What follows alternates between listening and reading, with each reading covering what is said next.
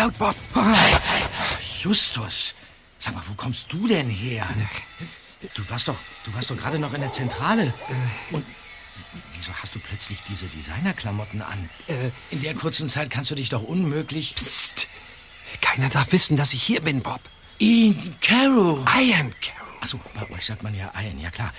Du bist es. Justus Doppelgänger. Genau. Das ist ja echt eine Überraschung. Leise. Ich bin zurück. Tut mir leid, dass ich dich erschreckt habe. Aber nichts. ich fürchte, ich brauche eure Hilfe. Ich werde verfolgt. Was? Ist Justus da? Ja, ja, klar. Justus ist mit Peter in der Zentrale. Ich bin nur kurz raus, um einen Schraubenzieher aus der Werkstatt zu holen. In unserem alten Wohnwagen hat sich ein Regal gelöst. Und ist ja auch völlig egal jetzt. Ja, ja, komm mit, komm mit, komm mit. Gut. Das ist ja ein Ding. Los, Keller.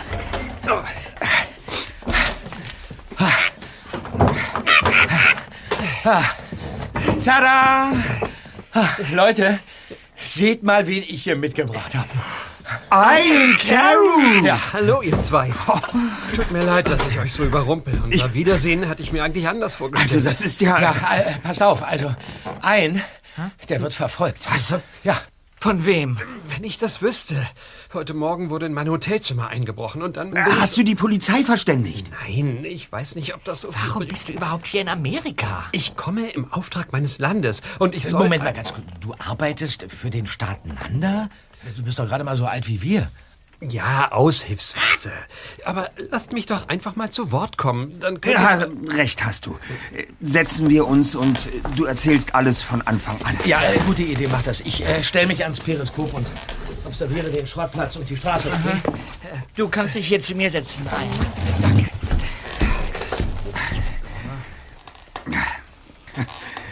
immer noch ganz überrascht. Ja. Also, äh, du hast also keine Idee, von wem du verfolgt wirst, Ian? Ich glaube, es ist eine Frau. Eine Frau in einem kleinen weißen Honda. Weißer Honda, ja gut. Also von der ist da draußen weit und breit nichts zu sehen. Äh, Sag mal, Ian, ist dein Vater immer noch Premierminister in Nanda? Nein. Er hat das Amt wie versprochen an eine schwarze Regierungschefin abgegeben und stattdessen das Außenministerium übernommen. Eigentlich hätte er in dieser Funktion nun nach Los Angeles reisen sollen. Doch letzte Woche wurde er bei einem Hubschrauberunfall verletzt. Was? Was war das für ein Unfall? Ein Problem beim Start. Mein Vater hatte Glück und ist nicht so schwer verletzt, wie es anfangs aussah. Er ist schon auf dem Weg der Besserung, liegt aber immer noch im Krankenhaus. Aha, und da hat er dich gebeten, die Reise zu unternehmen.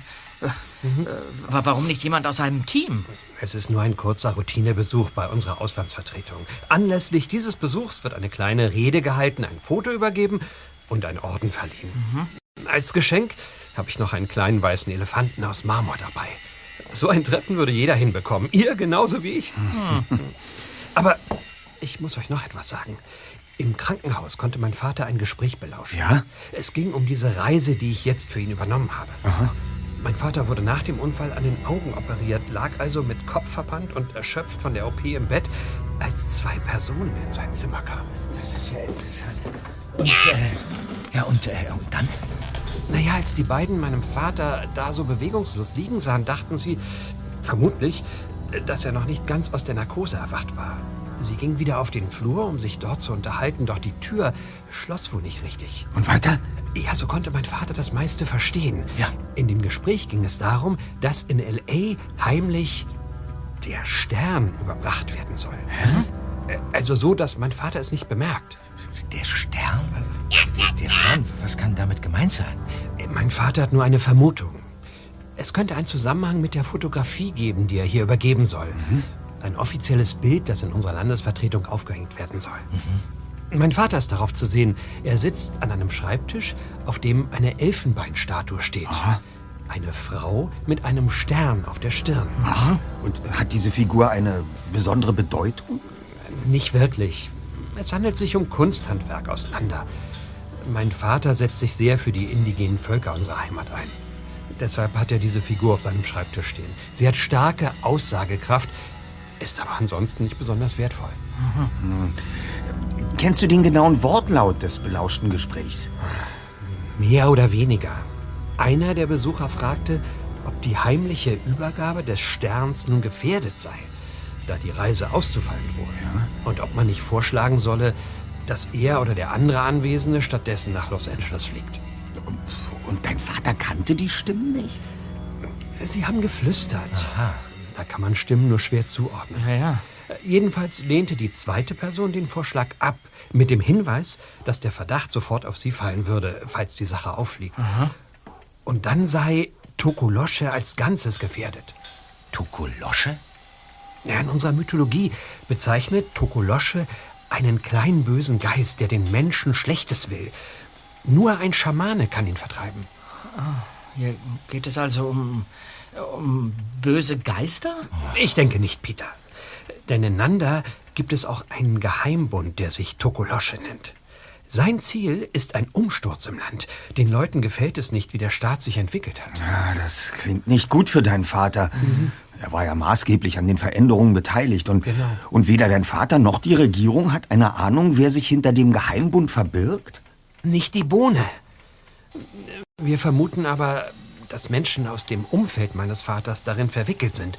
Genauso wie eine Person aus unserer diplomatischen Vertretung in Los Angeles. Wir wissen nur nicht wer. Deshalb hatte dein Vater also die Idee, dich fahren zu lassen, Ian. Du sollst aufpassen, ob dir irgendetwas auffällt. Ganz genau. Ah, und, und das Foto mit der Frauenfigur und dem Stern, hast du in deinem Rucksack? Nein, das ist es gerade. Er wurde mir heute Morgen im Hotel gestohlen. Gestohlen? Ja, als ich vom Schwimmen zurückkam, war das ganze Zimmer durchwühlt. Nichts fehlt, nur diese Fotografie ist verschwunden. Hattest du äh, alle deine Sachen im Zimmer liegen? Na, nicht alles. Meinen Rucksack habe ich mit in den Spa-Bereich genommen. Äh, Da waren noch ein paar Dinge drin. Unter anderem mein Handy und der kleine weiße Elefant. Und, und, und was war mit dem, mit dem Türschloss? Unversehrt. Und, und, und warum hast du nicht die Polizei informiert? Na, vergiss es. Wenn es einen Zusammenhang zwischen dem Diebstahl gibt und dem, was mein Vater gehört hat, dann lasse ich die amerikanische Polizei besser außen vor. Also bist du zu uns gekommen. Natürlich. Ihr seid Detektive und habt damals einen ziemlich gefährlichen Fall gelöst. Ich wollte euch besuchen, aber erst nach meinem offiziellen Termin heute Abend, der übrigens in L.A. auf einer Yacht stattfindet. Aber nach dem Diebstahl habe ich mir ein Taxi genommen und habe mich herfahren lassen. Und, und, und dabei hast du dann äh, bemerkt, dass du verfolgt wurdest. So ist es. Diese Frau in dem weißen Honda, sie trug weiße Kleidung und auch einen weißen Turban. Also, äh, die Verfolgerin wird vermutlich noch irgendwo da draußen sein und auf dich warten. Nein, du gehst nicht raus, Justus. Oh. Ihr wurdet schon einmal verwechselt. Kannst du Gedanken lesen, Zweiter? Das ist doch perfekt. Wir stellen der Person eine Falle, ohne zu riskieren, dass sie Ian in die Finger bekommt. Statt seiner werde ich sichtbar werden. Und was genau hast du da vor? Du bleibst hier. Hier bist du in Sicherheit. Aber- du kennst dich nicht gut aus in Rocky Beach. Und ich kann im Notfall immer noch beweisen, dass ich nicht Ian Carew bin. Außerdem werde ich Peter und Bob als Aufpasser haben. Was? Wir sind deine Aufpasser? Los, Ian, tauschen wir die Kleidung. Nein, Justus. Aber ich könnte doch auch den Köder spielen, solange ihr auf mich aufpasst. Erst wenn wir mehr über die Hintergründe herausbekommen haben. Jemand hat dir das Foto gestohlen, aber du musst noch etwas anderes haben oder wissen, das diesen jemand interessiert und das er bisher noch nicht bekommen hat. Und genau das müssen wir schützen. Also, ich weiß nicht.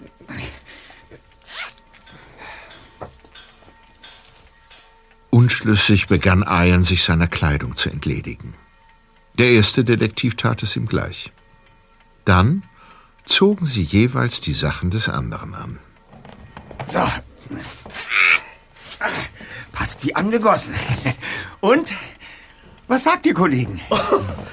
Unglaublich, Just. Plötzlich wirkst du wie Ian. Ja, Tja, Kleider machen eben Leute. Äh, äh, Frisuren aber auch. Äh, Justus, deine Haare sind zu lang. Was? Pass mal auf. Hier, setz meine Basecap auf. Und wenn du deine Haare darunter schiebst, dann müsste es eigentlich klar gehen. Danke. Ja. Und? Das ist schon besser. Ja.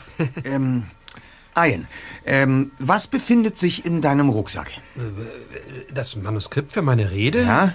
der Orden und der Elefant, mein Handy, Geld, Reisedokumente und meine Sonnenbrille. Also, äh, schütte doch mal alles hier in die Schublade. Die Brille kannst du mir geben. Bestimmt ein Designerteil. So, Gut. Und ähm, wie lautet nun dein Plan, Just? Also,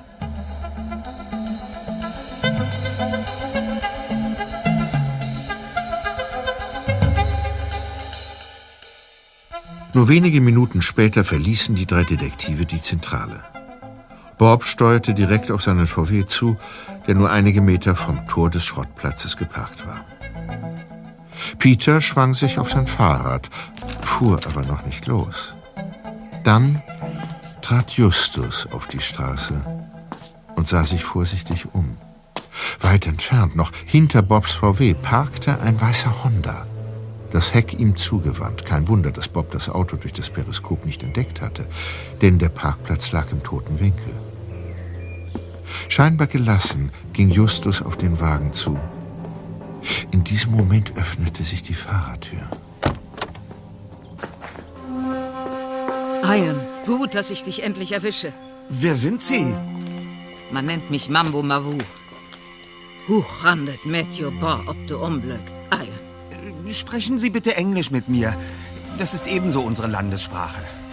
Sind Sie es gewesen, die heute Morgen in mein Hotelzimmer eingebrochen ist? Warum Englisch? Es gibt viele böse Menschen, nicht wahr? Ich muss mich wappnen und ihn schützen. Ich brauche etwas von dir. Ich verstehe nicht. Was brauchen Sie von mir und warum? Ich trau dir nicht über den Weg, Sohn von Sir Roger. Du hast eine falsche Aura. Als ob du von jemand anderem besessen wärst. Was wollen Sie mit der Schere? Los, runter mit deiner Kappe. Oh, vergifteter Vogel. So. Just!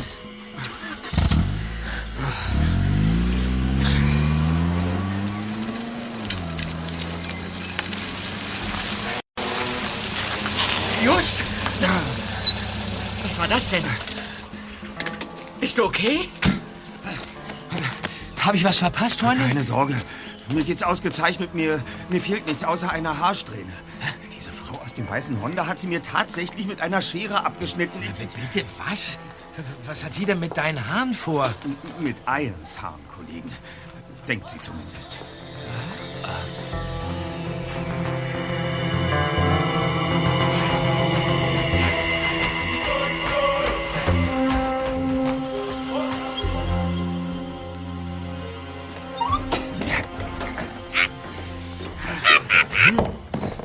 Ihr kommt schon zurück? Ja, Ja, und? semi-erfolgreich. Ian, kennst du eine gewisse Mambo Mau? Nie gehört. Eine Weiße in einem weißen Kleid mit einem weißen Turban und afrikanisch anmutenden bunten Halsketten. Ich dachte schon, die Frau wollte mich umbringen, als sie plötzlich eine Schere aus ihrer Tasche zog. Ja, sie riss mir dann das Cap vom Kopf und hat mir blitzschnell eine Haarsträhne abgeschnitten. Voodoo? Voodoo? Was meinst du damit? Natürlich! Mambu Mau ist eine Voodoo-Zauberin. Erinnert euch, Kollegen, wir hatten doch mal diesen Voodoo-Fall. Ich glaube, du, Bob, hast damals dazu recherchiert. Ja, ja, ja, ja. Übersetzt bedeutet das Wort Voodoo Gottheit oder Geist. Man kennt dazu viele Horrorgeschichten mit Ritualmorden, Blutopfern und, und Schlangenbeschwörungen. Ja, ganz genau, ganz genau. Mit der Sklaverei kam der Voodoo-Kult aus Afrika über Haiti zu uns. Aber wenn diese Mambu Mau eine Haarsträhne von dir stehlen wollte, ein, dann. Ja, dann sicher, weil sie die Haare für einen gefährlichen Voodoo-Zauber braucht. Ja, es gibt doch diese Puppen, in die man Nadeln sticht. Stellvertretend für jemanden, dem man wehtun will. Oder den man töten möchte. Ja.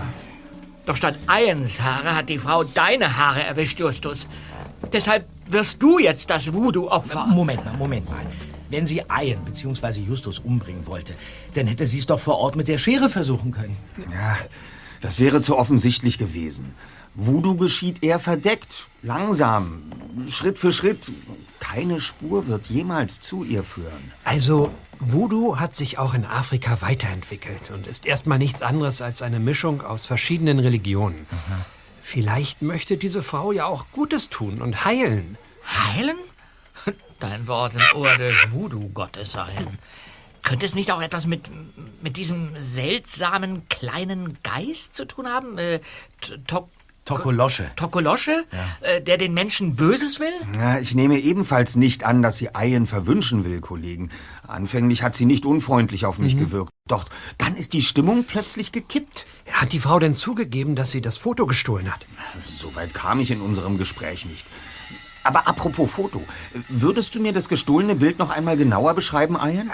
Das wird nicht nötig sein. Hier ist es. Ah. Ich hab's zu Beginn meiner Reise abfotografiert. Hier, seht selbst. Großartige Eingebung. Danke. Und, und dieses Foto sollte heute Abend bei dem Treffen übergeben werden? Richtig. Hier, Bob. Danke. Ja, wir bauen es nach. Äh, Bob, Ja. in unserem Fotolabor steht ein Drucker, mit dem wir das Motiv ausdrucken können. Ja. Und einen ähnlich aussehenden Rahmen finden wir bestimmt in der Bildersammlung auf dem Schrottplatz. Kein Problem. Aber warum das alles? Du hast uns doch erzählt, dass du und dein Vater auch einen Verräter unter den Mitarbeitern hier in Kalifornien vermuten. Es wird dieser Person einen sehr überraschten Gesichtsausdruck verleihen, wenn heute Abend das Foto überreicht wird. Wo die Person es doch möglicherweise gestohlen hat, damit gerade das nicht passiert. Ich überlege gerade, ob der Dieb und der Verräter überhaupt ein und dieselbe Person sind. Wenn zum Beispiel die Voodoo-Frau das Bild gestohlen hat, die ist doch heute Abend wohl nicht eingeladen, oder? Vielleicht enthielt das Bild eine andere Art von Geheimnis. Etwa eine äh, eingelegte Botschaft zwischen Fotografie und Rückwand. Oder etwas, das im Rahmen versteckt war. Was die erste Überraschung nicht verhindert. Ein Versuch ist es allemal wert. Ich werde mir die Gesichter der Anwesenden sehr genau ansehen. Du? Äh, dazu kommen wir später.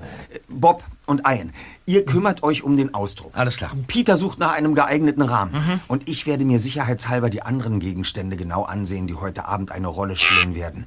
Den weißen Elefanten, den Orden und das Redemanuskript.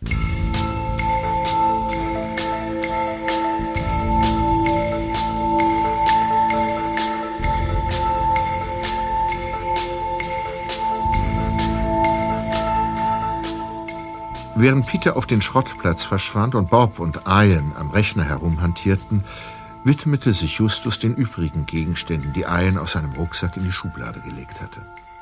Doch weder der Steinelefant noch der Orden, der in ein kleines Plastikkästchen eingebettet war, schienen einen besonderen materiellen Wert zu haben.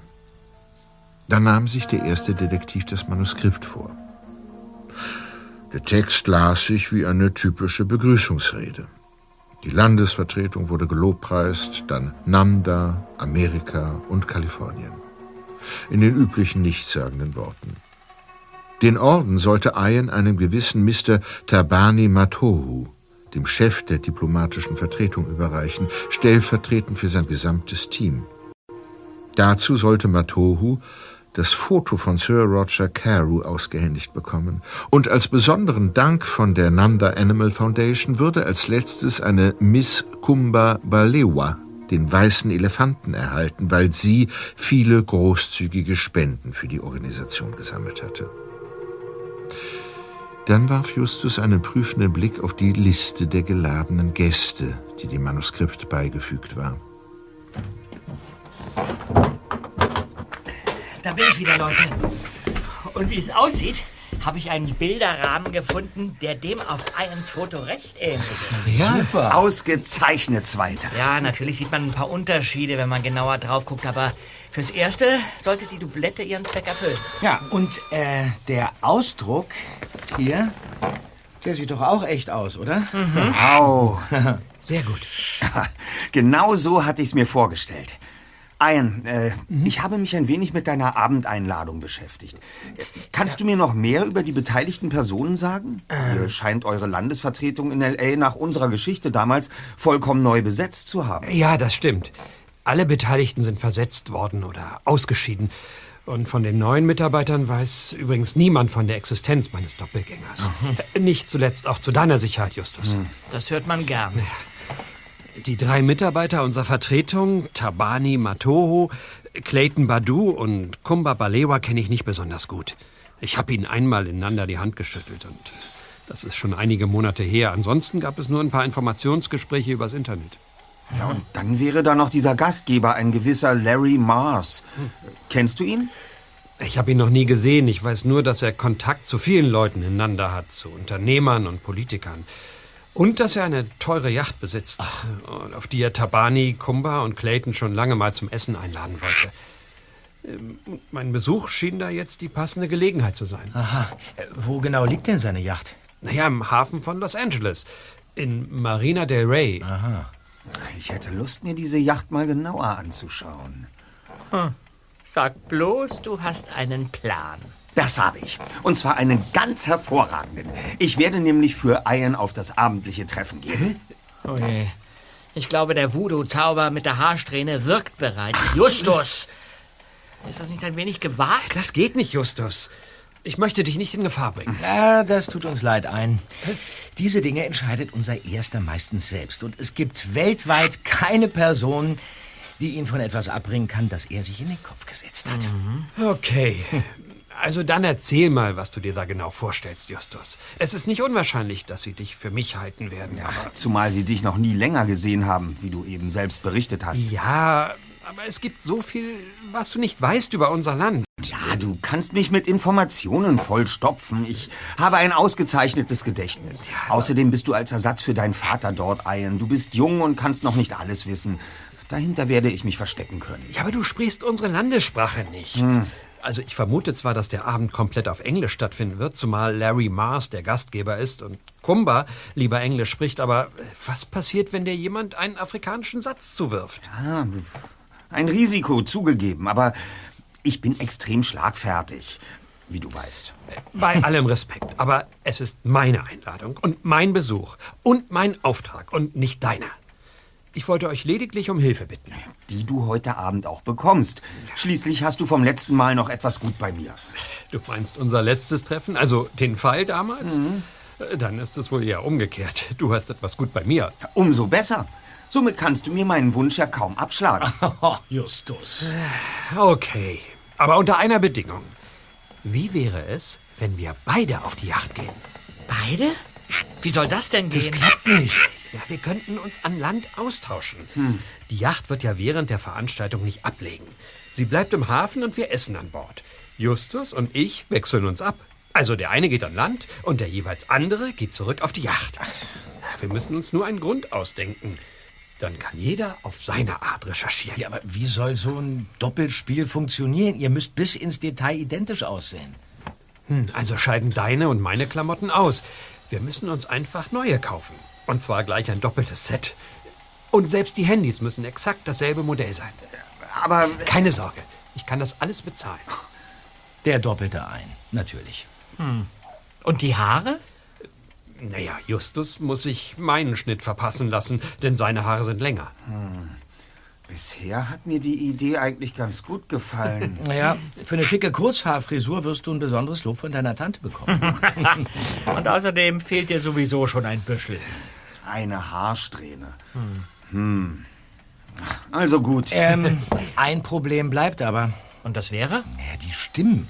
Es wird doch auffallen, dass ein plötzlich ganz anders klingt, wenn Justus an Bord geht. Ja, ein weiteres Risiko. Das stimmt, aber ich werde meine schauspielerischen Fähigkeiten nutzen, meinen Tonfall dem von Ian anpassen und mich zurückhalten. Zurückhalten. Ähm, ein? Du siehst nicht besonders glücklich aus. Naja, das wird nicht einfach. Und nicht nur das, wenn ich an heute Abend denke. Ich tue es meinem Vater zuliebe. Er wünscht sich natürlich, dass ich in die Politik gehe. Seine Augen leuchten, wenn er davon spricht, und er ist ganz begeistert, dass ich ihn vertrete. Aber ich habe ehrlich gesagt gar keine Lust dazu. Ich möchte eher Maler werden. Und heute Abend Reden halten ist auch nicht so mein Ding. Ich bin ziemlich nervös. Ich kann dir den Job mit der Räder abnehmen und den Orden verleihen. Was? Aber du wolltest dich doch auf der Yacht nur ein wenig umsehen und dich zurückhalten.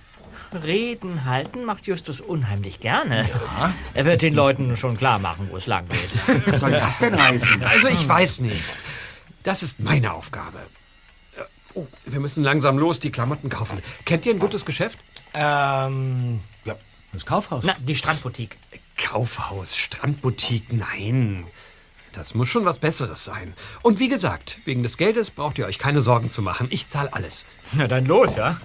Ich kenne da einen Top-Herrenausstatter in Beverly Hills. Aha. Und was kostet da so ein Hemd? Na, mindestens 200 Dollar aufwärts. Oh, war ja.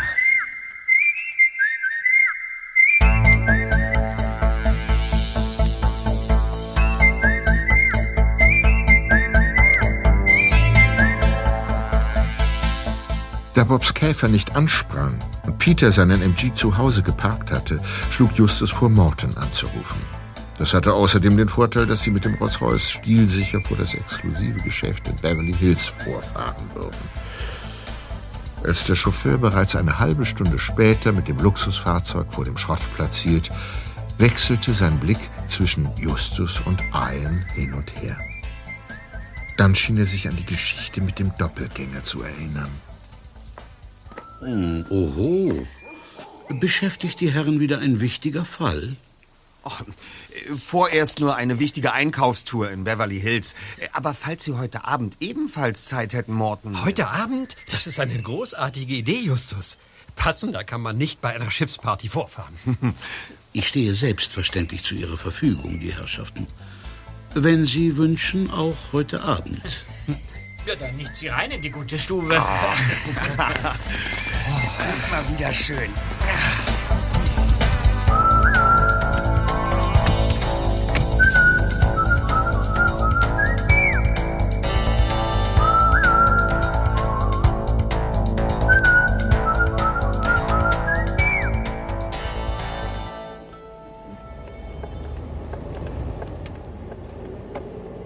Ähm, Morton, äh, bitte achten Sie darauf, ob wir verfolgt werden. Speziell von einem weißen Honda. So ist es in der Tat. Ich wollte die Herrschaften soeben darauf hinweisen. Aha. Was? Der Honda. Eine Frau mit Turban sitzt am Steuer. Es sitzt noch jemand neben ihr. Auf dem Beifahrersitz. Ja. Kannst du erkennen, wer das ist, Ian? Nein, die sind zu weit weg. Morton, bitte fahren Sie bei einer passenden Gelegenheit rechts ran. Kein Problem. Dort vorne ist eine Bushaltestelle. Sehr gut.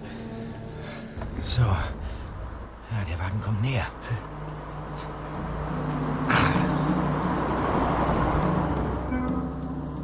Er ist an uns vorbeigefahren.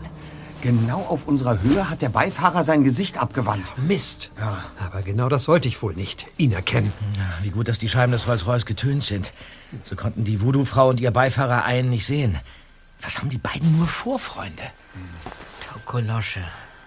Also, wir sollten jetzt besser über heute Abend reden. Sie hätten also Zeit für uns, Mr. Morton? Wenn die Herrschaften es so wünschen. Das Treffen beginnt gegen 19 Uhr in Marina del Rey. Die Yacht liegt dort in dem riesigen Freizeithafen. Sie brauchen nichts weiter zu tun, als uns hinzufahren und dann mit dem Wagen in der Nähe des Schiffs zu warten. Ich werde zuerst auf die Party gehen, mich aber ab und zu mit Justus abwechseln, sodass sich immer einer von uns im Wagen auf den nächsten Einsatz vorbereiten kann. Das sollte machbar sein. Sehr gut. Eins noch. Ähm, wir werden uns mit Mikrofonen verkabeln, sodass wir im Wagen jeweils mitbekommen, was der andere auf der Yacht erlebt. Der Auswechselspieler ist somit immer situativ synchronisiert. Mir scheint, dieser Rolls-Royce wird eine mobile Einsatzzentrale der drei Detektive. Aber ich denke, das ist vertretbar. Sehr gut. Ich kümmere mich noch darum, dass Sie in der Nähe der Yacht parken dürfen. Und die Herren Bob Andrews und Peter Shaw? Na, die sind natürlich auch dabei. N nicht ganz. Möglicherweise ergibt sich für Peter noch eine Spezialaufgabe. Ich will aber auch zum Hafen. Wenn wir herausfinden wollen, ob es eine Verbindung zwischen dem Tokolosche-Geheimbund und der diplomatischen Vertretung gibt, dann, dann ist der heutige Abend einfach ideal, Zweiter. Alle Leute sind auf der Yacht. Das Büro ist menschenleer. Und da soll ich einfach einbrechen? Das ist kein Gartenschuppen auf dem Grundstück eines Nachbarn. Ja. Justus, das Gebäude dürfte gesichert sein wie Fort Knox. Aber ich denke nicht, dass ich mit Stell dir unsere Räumlichkeiten nicht zu üppig vor, Peter. Wir sind ein kleines und armes Land. Die Vertretung besteht aus einfachen Büroräumen in einem einfachen Bürohaus. Na also. Ohne Kameras? Gesichert mit einem billigen Vorhängeschloss aus dem Baumarkt? Ja, eine Kamera im Hausflur gibt es schon. Ja. Und die Tür ist natürlich auch vernünftig gesichert. Siehst du? Aber du könntest über das Dach einsteigen. Da wurde eine Fluchtluke eingebaut. Und wenn mich die Polizei erwischt? Äh, äh, dann sagst du, dass du in meinem Auftrag gehandelt hast. Das hört sich alles gar nicht gut an. Jetzt entspannst du dich, Peter. Wir gehen jetzt erstmal shoppen, okay?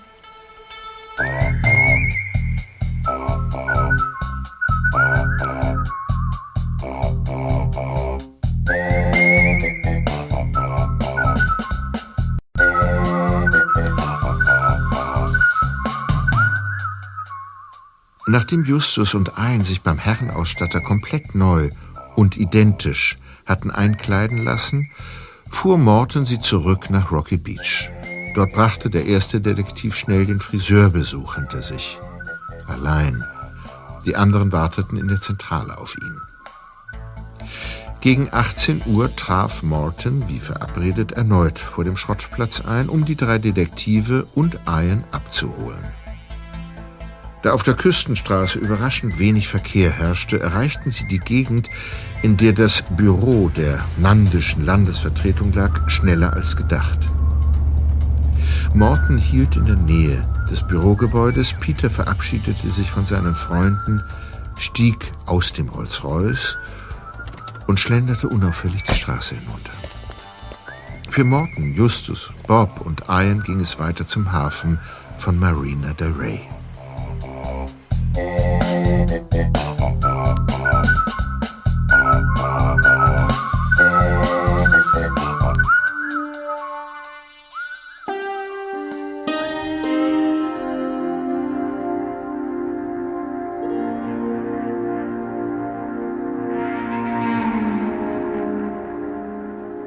Eins Einladung diente als Passierschein zu einem abgelegenen Bereich des Hafens. Dort ließ der Chauffeur den Rolls-Royce ein paar Meter vor dem Liegeplatz der Yacht ausrollen, bis er nahe am Wasser zum Stehen kam. Die Movie Star war wirklich ein Prachtschiff. Mit dem Heck zum Pier liegend erstreckte sich die Yacht gut 40 Meter hinaus in den Hafen. Die Decks waren in angenehm gelbliches Licht getaucht und Unterwasserstrahler verwandelten den Meeresbereich unter dem Steg in ein blaugrünes Farbspiel. Hey, Leute. Seht euch die beiden kräftigen Wächter vor der Yacht an. Kein Zweifel. Die werden jeden ungebetenen Gast notfalls in Sekundenschnelle im Hafenbecken versenken. Ich übernehme die erste Phase. Wenn die Begrüßung vorbei ist, bist du dran, Justus. Ich bin sehr gespannt, wer von uns beiden herausbekommt, wer hier der Verräter ist. Ich tippe auf Justus. Hauptsache, ich übernehme die Phase, in der es das Abendessen gibt. Ach, Justus. Da freue ich mich schon sehr drauf. Das Mini-Mikrofon und den Lautsprecher haben wir ja gecheckt. Jetzt los mit dir. Alles klar. Hey, viel Glück. Danke.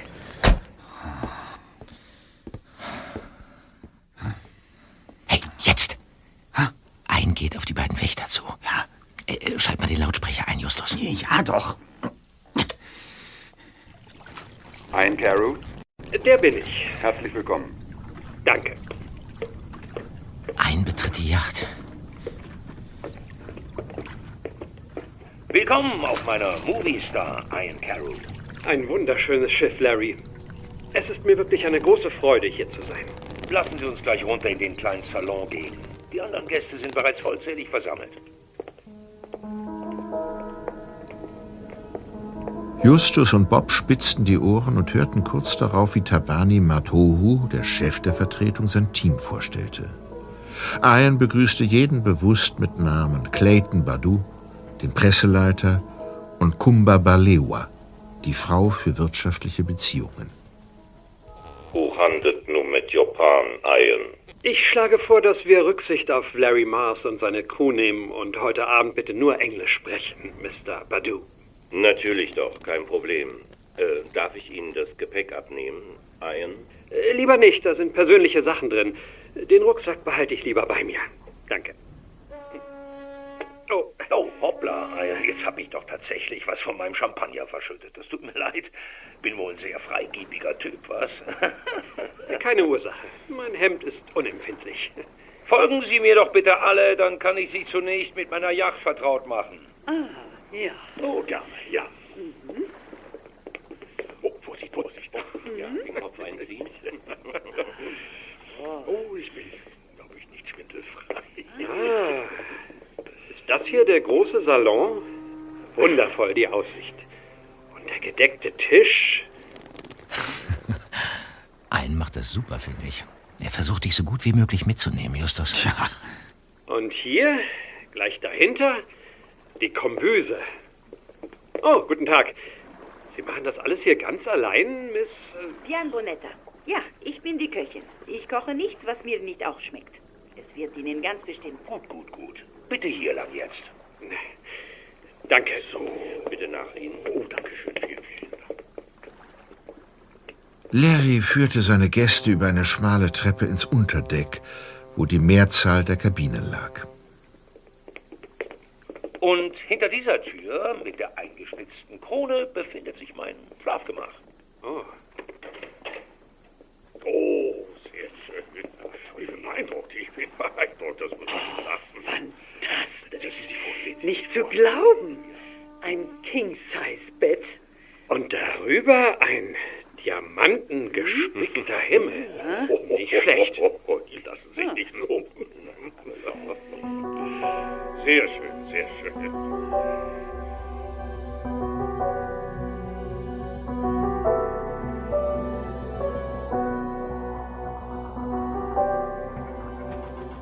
Nach wenigen Minuten kehrte die Gruppe in den kleinen Salon zurück.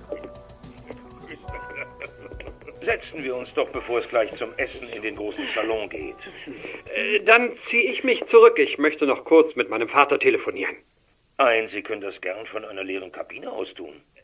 Ich, äh, ich gehe lieber in meinen Wagen, aber ich danke für das freundliche Angebot.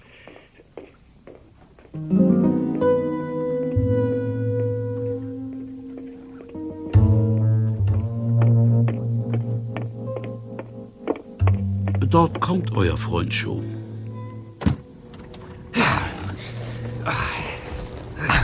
Na endlich, Ian. Ich dachte schon, du hast mich vergessen. Irgendein erster Hinweis? Ist dir irgendetwas aufgefallen? Nichts. Na, dann wechseln wir jetzt unsere technische Ausrüstung. Hier ist das Mikrofon. Danke. Hier. äh, Ich bin gespannt, ob du was rausfindest. Aber versprich mir, nach dem Essen bin ich wieder dran. Die Rede ist mein Part. Hm, wenn es sich so ergibt. Ähm, also dann äh, drückt mir die Daumen. Alles klar. Hals- und Beinbruch.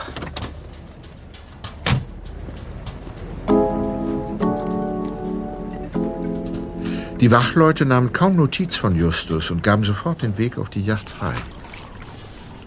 Als der erste Detektiv das Achterdeck betrat, kam Larry Mars auf ihn zu und blickte ihn fragend an. So schnell zurück? Ich habe meinen Vater leider nicht erreicht. Ich werde es später noch einmal probieren. Tun Sie das ein. Ich hoffe, es geht ihm soweit gut. Das Essen beginnt gleich. Die anderen sind schon im großen Salon. Wir haben sie am Kopfende platziert. Hoffe, das ist Ihnen recht. Ausgezeichnet.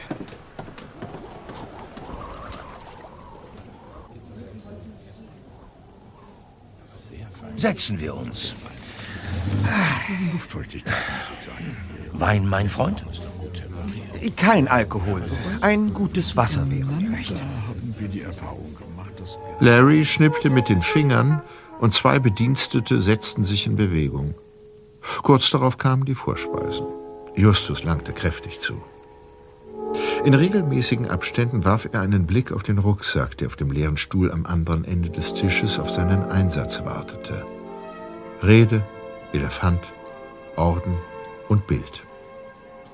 Tabani saß dem Rucksack am nächsten, doch der schien ihn nicht weiter zu beschäftigen. Schwieriger als gedacht gestaltete sich jedoch das Tischgespräch.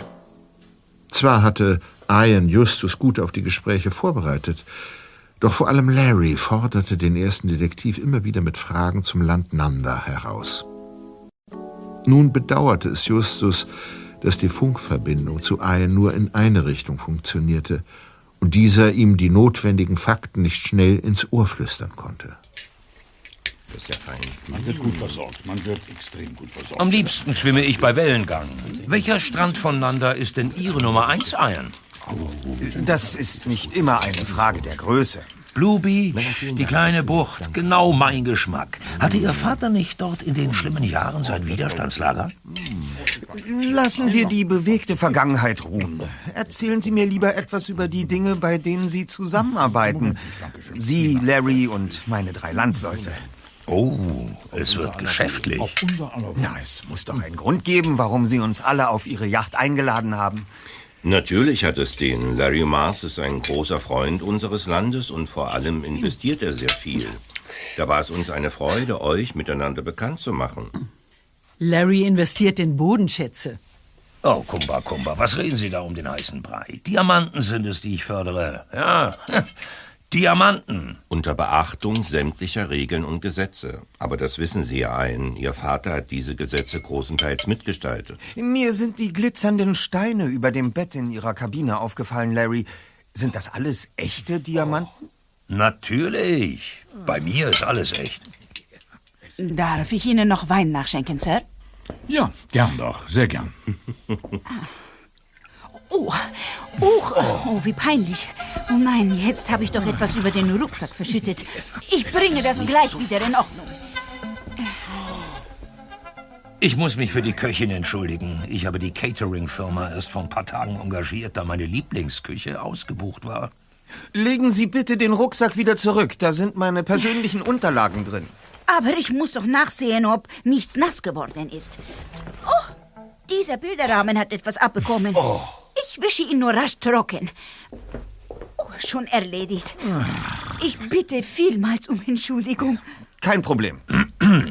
Wollen wir nicht vor dem Dessert den offiziellen Teil des Abends hinter uns bringen und uns dann lieber noch ein paar schönen Themen des Lebens widmen? Ich kann euch tolle Geschichten erzählen. Ha, Sie meinen erst die Arbeit, dann das Vergnügen. Ja, genau. Auf die Zeremonie folgt die Spaßmarie. Es ist ja heiter. Na dann. Ich freue mich ganz außerordentlich, heute hier auf dieser wunderbaren Yacht bei solch liebenswerten Menschen zu Gast sein zu dürfen. Der so souveräne Chef Tabani Matohu, die fabelhafte Expertin für wirtschaftliche Beziehungen Kumba Balewa und Clayton Badu, der für die wunderbare Pressearbeit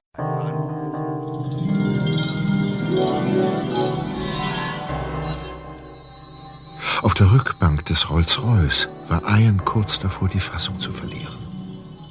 Und mein abschließender Dank gilt natürlich Ihnen, Larry Mars. Denn Sie sind nicht nur ein fabelhafter Gastgeber, sondern ein wahrer Förderer Nanders und unterstützen unsere vielfältigen Projekte immer wieder mit hohen Spenden. Danke, Larry. Danke. Wie konnte Justus das nur bringen? Die Rede war doch mein Part. Ja, ganz ruhig ein. Justus wird schon seine Gründe haben. Nun darf ich zu den bevorstehenden Ehrungen übergehen.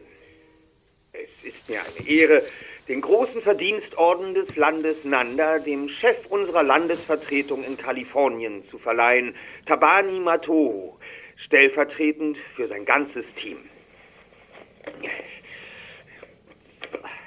Warten Sie, Ian. Ich nehme Ihnen die Schatulle ab. Dann können Sie Mr. Matoo den Orden um den Hals hängen. Das ist nett, Miss Balewa. Der große Verdienstorden. Ich gratuliere im Namen des Landes Nanda. Oh! Dann habe ich noch ein Geschenk zu überreichen, von dem ich erst annahm, ich hätte es verloren, aber glücklicherweise ist es wieder aufgetaucht. Darf ich mal sehen? Was für ein schönes Foto. Ja, wir hängen es in der Vertretung auf. Eine schöne Figur, die da auf dem Schreibtisch Ihres Vaters steht. Eine Frau mit Stern. Bestimmt alte afrikanische Kunst. Bezeichnend, dass Sir Roger sie auf seinem Schreibtisch platziert hat. Als Zeichen, dass die ursprünglichen Traditionen nicht untergehen sollten. Und als besonderen Dank von der Nanda Animal Foundation übergebe ich den weißen Elefanten an Kumba Balewa, weil sie so viele großzügige Spenden für die Tierschutzorganisation gesammelt hat. Aber das ist doch wirklich nicht nötig. Oh doch. Fertig, Ian? Ja, Larry. Das war der offizielle Teil. Na, dann habe ich noch eine Überraschung für euch, besonders für Sie, Ian. Leinen los! Wir legen ab! Die Yacht legt ab? Auf Dauer kann das Schauspiel von Justus doch gar nicht gut gehen. Irgendwann wird er sich verraten. Ja. Und dann, dann kann er nicht mehr fliehen. Ähm, ein. Ja, könnt ihr noch schnell irgendwie tauschen? Eine Fahrt durch die Nacht ist natürlich eine besondere Überraschung. Und äh, wer steuert das Schiff? Natürlich ich persönlich. Zumindest bis wir aus dem Hafen sind. Dann übernimmt ein Crewmitglied.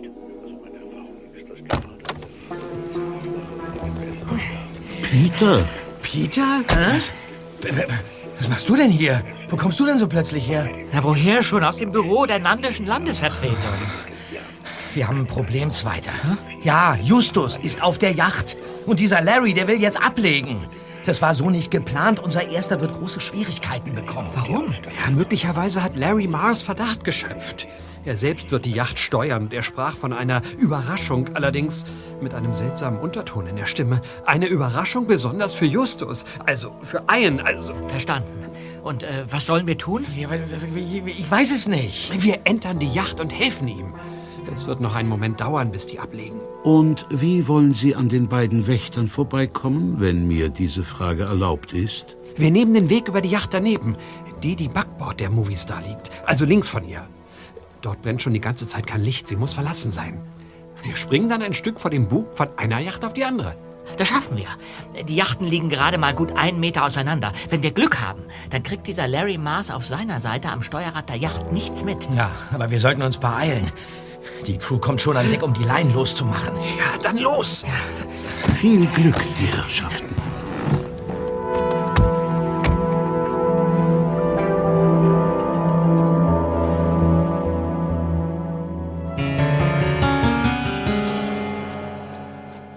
Der erste Detektiv fühlte sich nicht besonders wohl in seiner Haut.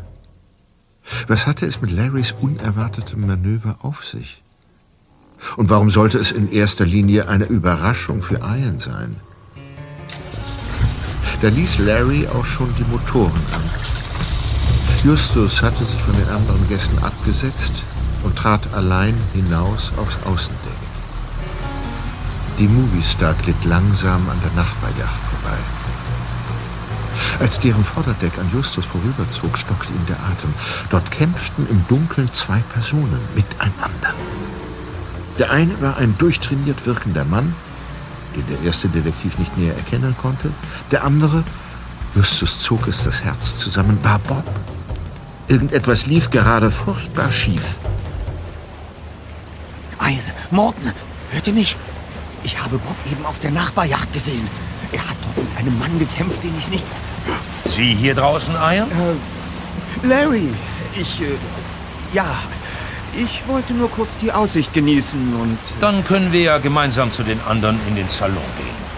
Es wird uns dann frisch hier draußen. Sicher doch. Bitte sehr.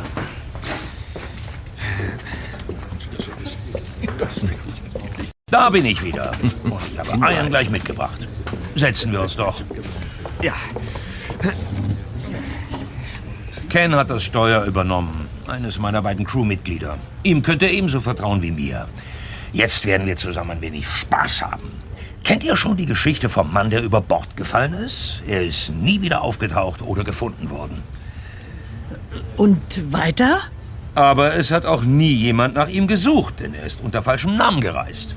Ich bin übrigens sehr froh, Ian, dass der Champagnerfleck so schnell getrocknet ist auf Ihrem Hemd. Äh, Champagnerfleck? Bei ähm, einer passenden Gelegenheit verrate ich Ihnen gern aus, was für einem wunderbaren, fleckabweisenden Spezialstoff mein Hemd gefertigt ist, Larry. So, so. Ich würde gern mal ein paar Fakten übereinander von Ihnen abfragen. Larry, das ist der Sohn von Sir Roger Carew. Ach ja? ja? Also gut. Wir machen ein Quiz. Ich stelle die Fragen, ihr antwortet. Wer am meisten weiß, gewinnt. Wir beginnen in der Hauptstadt von Nanda. Ich habe keine Lust auf ein Quiz. Passen Sie auf. Etwas Leichtes. Welches ist die größte Schule in Nanda? Ach, jetzt hören Sie doch damit auf. Würden Sie mich kurz entschuldigen? Ich habe gerade eine SMS erhalten. Ist bestimmt wichtig. Justus blickte auf das Display. Eine Nachricht von Ian. Von Ian? Obwohl der erste Detektiv das Handy unterhalb der Tischkante hielt, spürte er, wie es Larry gelang, einen Blick darauf zu erhaschen. Zum Glück hatte Justus das Telefon vorbereitet. Als Absender zeigte das Display nicht Ian an, sondern einen unverfänglichen Namen, Susan. Die Nachricht bestand aus einem einzigen Wort, Sternenhimmel. Das konnte nur eins bedeuten. Ist alles in Ordnung, ein? Oh ja, nur eine Nachricht von einer Freundin. Sie übernachtet auf einer Ranch unter freiem Himmel. Die Sterne sind wunderschön. Sehr schön. Was hat Ihr plötzlicher, suffisanter Unterton zu bedeuten, Larry? Können Sie sich bitte erklären? Gern. Ich glaube, dass wir im Augenblick nicht den echten Sohn von Sir Roger Carrow in unserer Mitte haben. Was? Aber das ist doch... Das wird Konsequenzen haben, Mr. Larry Mars. Ernsthafte Konsequenzen. Ich verstehe nicht. Bitte, Ian. Larry muss da irgendetwas... Wie kommen Sie darauf, Larry? Ach, es ist nur eine Ahnung.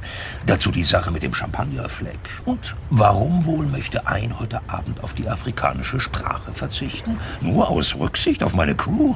Glauben Sie das wirklich? Und schließlich die Narbe. Welche Narbe? Auch vor einigen Jahren wurde ein Carrow am Blinddarm operiert. Vorhin ist dem Jungen hier das Hemd hochgerutscht. Da war keine Narbe, nichts. Ich habe mich inzwischen telefonisch bei meiner Informantin erkundigt. Ich hätte die Narbe sehen müssen. Eine helle, halbmondförmige Narbe. Das sind schwere Anschuldigungen. Wer ist denn diese Informantin? Eine Frau, die mit einer früheren Mitarbeiterin der Landesvertretung hier befreundet ist, die wiederum, nun, wie soll ich sagen, vor einer Weile außer Dienst gestellt wurde. Sie erwähnte die Existenz eines Jungen, der Ian zum Verwechseln ähnlich sieht. Wenn das stimmt, dann... Zeigen Sie uns die Narbe. Ich muss doch wirklich sehr bitten. Was soll dieses Schmierentheater? Glauben Sie wirklich, dass ich mich hier aufgrund Ihrer haltlosen Anschuldigungen entkleide? Ihre guten Verbindungen zueinander können Sie vergessen, Mr. Mars. Ian, bitte beruhigen Sie sich. Ich muss erst mal frische Luft schnappen. Ich hoffe, das verwehren Sie mir nicht, Larry. Sonst betrachte ich das als Freiheitsberaubung. Ich gehe einen Moment nach draußen. Allein. Tun Sie das, wer immer Sie sind. Er wird schon nicht von Bord springen. Es wäre sein sicherer Tod.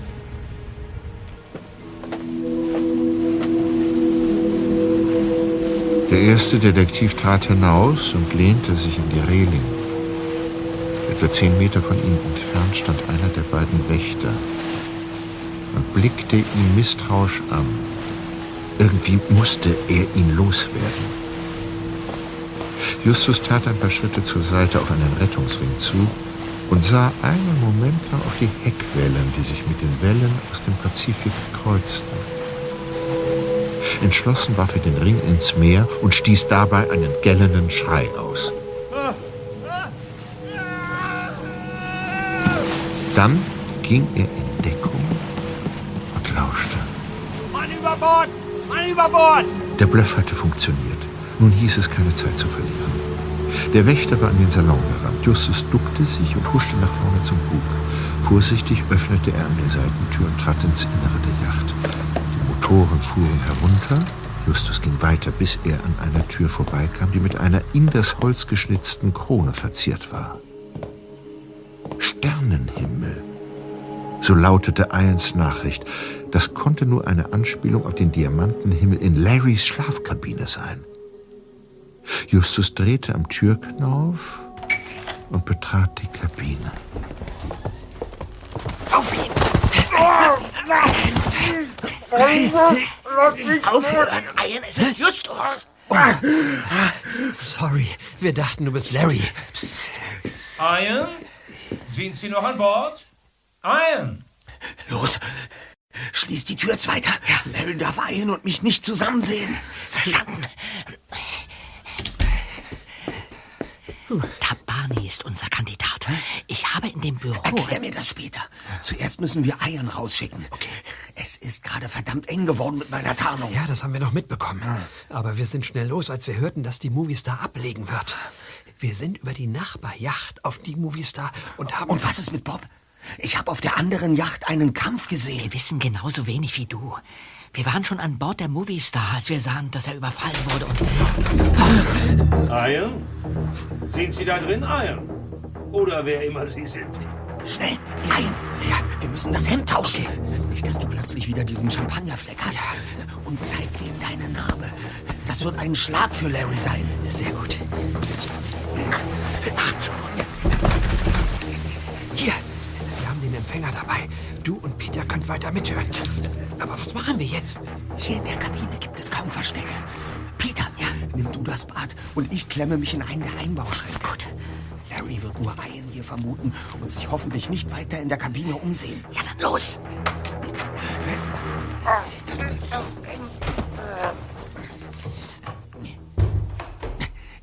Du kannst öffnen, Ian. Okay. Ah, sieh mal einer an. Sie sind ja gar nicht über Bord gegangen. Das war ja ein ganz fieser Trick mit dem Rettungsring.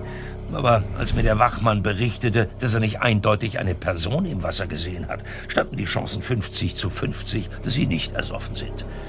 Was haben Sie hier in meiner Kabine zu suchen? Hey, lassen Sie mich. Ich habe hier drin nur mit meinem Vater telefoniert. Wir beide gehen jetzt zurück in den Salon. Vorwärts! Finger weg!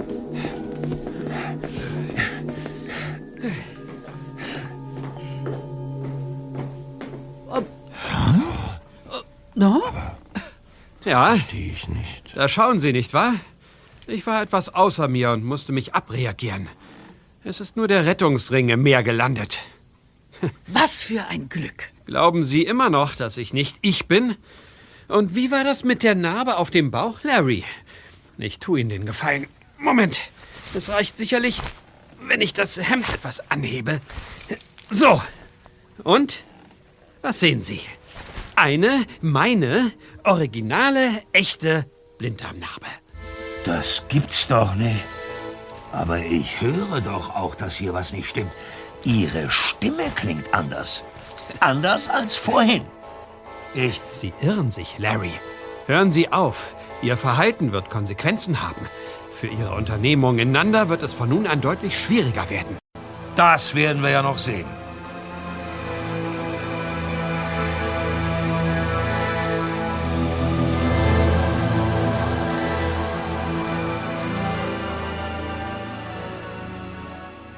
In Larrys Kabine hatten Peter und Justus alles mit angehört.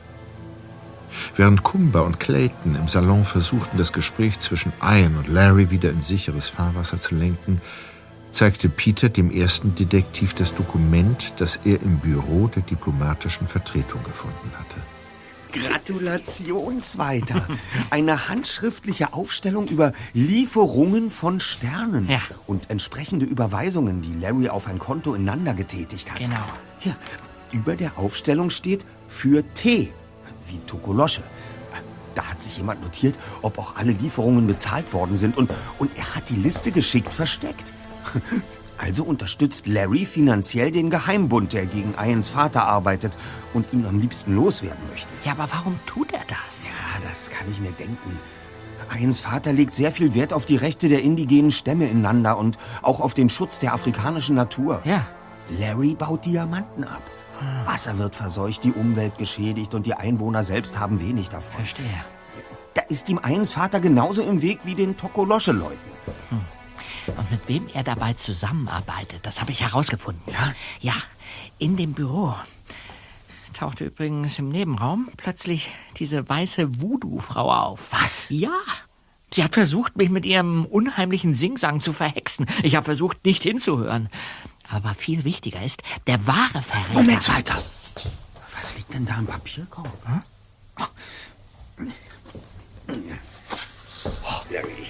Das Seltsam. Das ist die leere Schatulle, in der der Orden für Dabani Matohu gesteckt hatte. Hm. Ach nee, seht euch das an. Der unschuldige Ian ist mit einem Sender verkabelt. Mist! Die haben Ians Sendegerät entdeckt. Was hat das zu bedeuten? Hör damit! Los doch! Wir müssen Ian helfen! Los, Erster! Ich kann das alles erklären. Das ist vollkommen harmlos.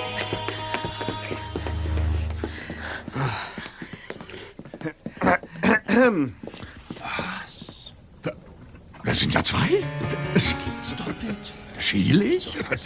Es gibt also doch zwei Irons. Hab ich's euch nicht gesagt? Sie sehen auch zwei, oder? Das liegt nicht an mir.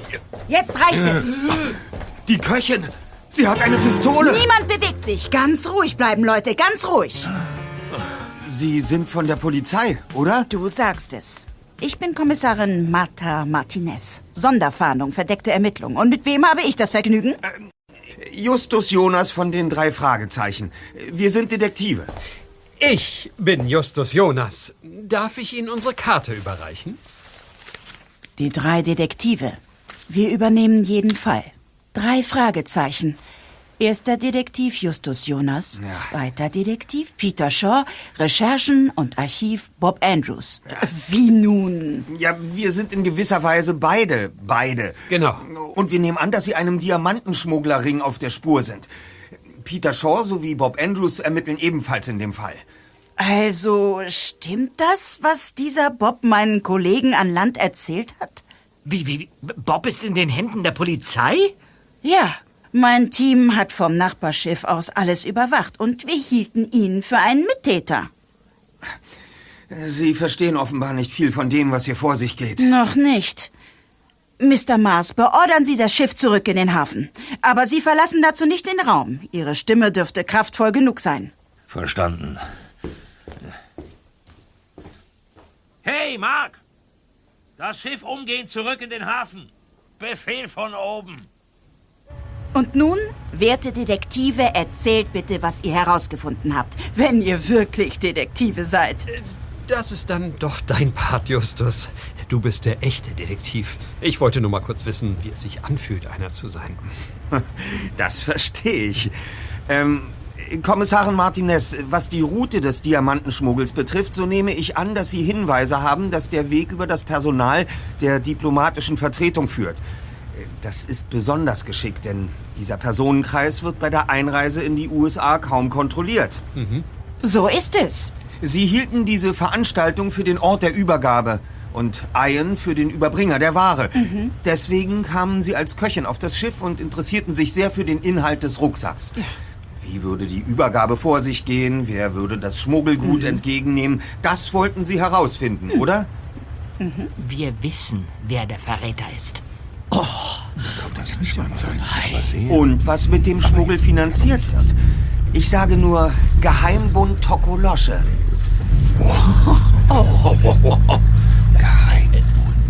Wussten Sie davon? Tokolosche ist eine Geheimorganisation, deren Ziel es unter anderem ist, Ians Vater zu entmachten, weil sie seine politische Arbeit ablehnen. Außerdem ist Sir Roger den Leuten im Weg, die die Natur voneinander ausbeuten, um sich an Diamanten und anderen Bodenschätzen zu bereichern. So ein Blödsinn, Tokolosche. Was soll der Quatsch? Für mich klingt das alles sehr nachvollziehbar, Mr. Mars. Sie kaufen den Verschwörern also geschmuggelte Diamanten ab und finanzieren damit deren Verrat. Was schließlich auch wieder Ihnen und Ihren Geschäften in Nanda entgegenkommt, die Sie ungestörter verrichten können. Ich könnte euch alle ins Meer kippen. Die ganze Brut. Und? Peter Shaw? Wer ist nun der Verräter? Wer hintergeht sein Land? Organisiert hat alles. Eine Person im Team der diplomatischen Vertretung. Und diese Person ist... Tabani Mato, der Chef von allem. Das ist eine Lüge. Was erzählt dieser Junge da? Nicht ich verrate hier mein Land. Es ist Kumba. Kumba Balera. Ach ja, ich? Das ist ja das Allerneueste. Und warum nicht Clayton? Oder doch du? Ich bin es jedenfalls nicht. Natürlich bist du die Verräterin, Kumba. Dabani hat es mir selbst erzählt. Es wurden Unterlagen in deinem Schreibtisch gefunden. Ja. Irrtum. Die Papiere waren eindeutig in Mr. Matos Schreibtisch. Lügner, du kleiner Lügner. Der Junge lügt. Ich lüge nicht. Ich habe es mit meinen eigenen Augen gesehen. Es war Ihr Schreibtisch, Mr. Mato. Der in Ihrem Büro. So, jetzt reicht's mir. Ich werde dich jetzt... Bleiben Sie sofort stehen. Es tut mir leid. Äh, darf ich vielleicht... Nein, keiner sagt mir etwas. Gleich sind wir am Hafen. Dort klären wir alles. Na schön.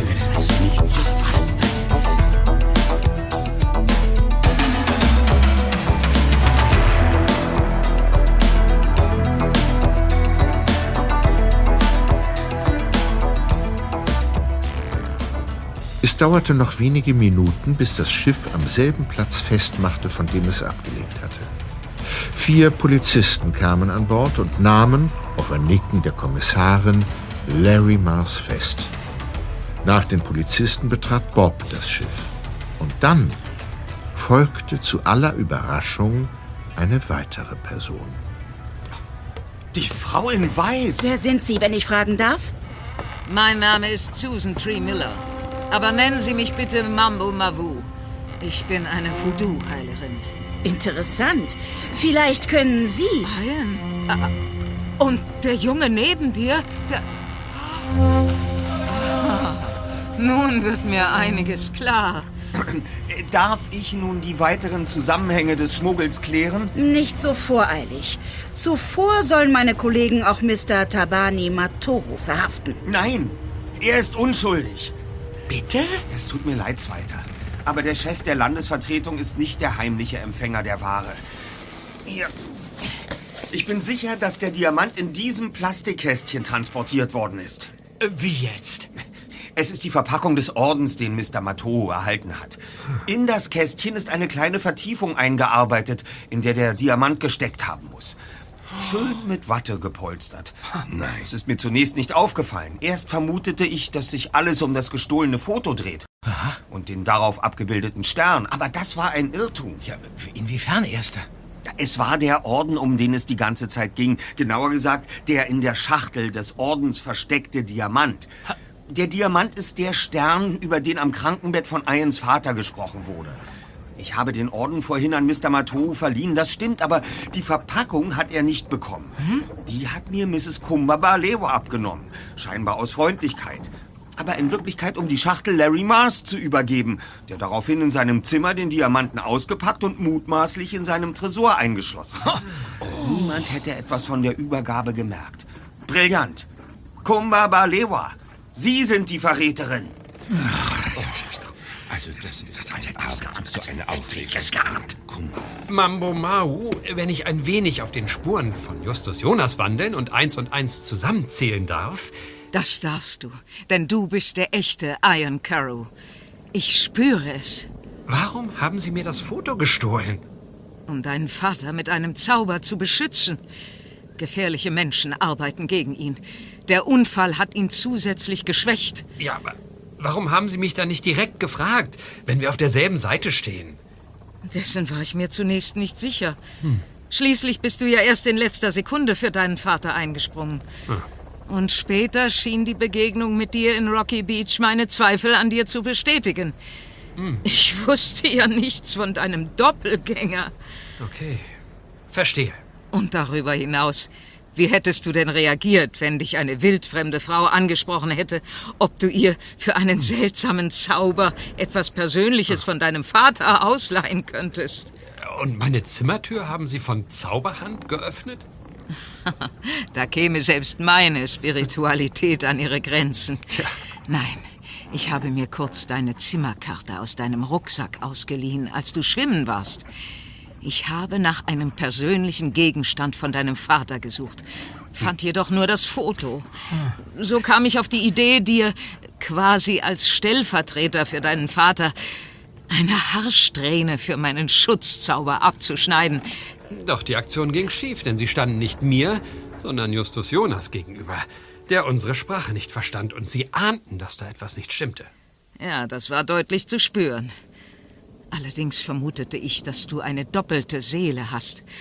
Und das verstärkte nur noch meine Sorge, dass du auf die Seite des Verrats gewechselt haben könntest. Nun ja, ich kenne und vertraue Mambo Mau schon lange.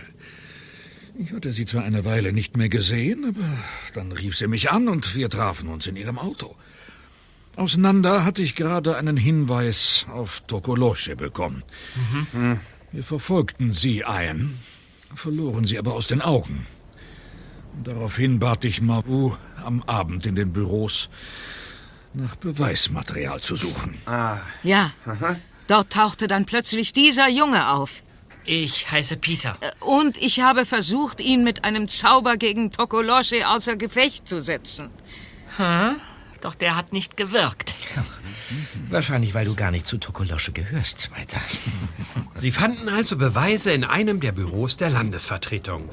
Doch gleichzeitig spürten Sie an dem Ort, dass... Du ahnst das Richtige, Sir Rogers Sohn. Die Unterlagen fand ich bei Kumba. Und ja, der Ort hatte eine sehr negative Ausstrahlung. Ich wechselte also mit dem Ordner in Tabanis Büro, wo du, Peter, mich dann ziemlich überrascht hast. Was für eine Geschichte. Schön wären noch Beweise. Kein Problem. Dieses Dokument zum Beispiel. Überprüfen Sie gern alles in Ruhe. Das ist mein Beitrag zur Sache. So, so. Äh, den zweiten Beweis finden Sie sicherlich in Larrys Tresor. Der in der Tresortür eingeklemmte Wattefetzen, den ich vorhin entdeckt habe, ist eine sehr verräterische Spur. Na, dann mal los. Vorwärts, Larry.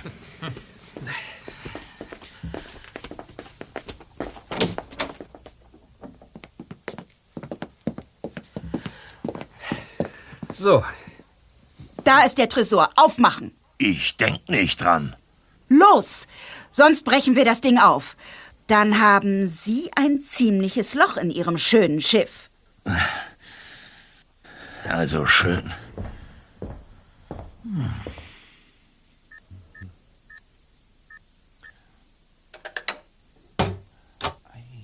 Dann wollen wir doch mal sehen. Wow! Ein blauer Diamant. Der ist besonders wertvoll. Was für eine Pracht. Und wunderschön, nett sowas mal in der Hand zu haben. Womit der Fall eindeutig gelöst wäre. Alles klar wie ein Diamant.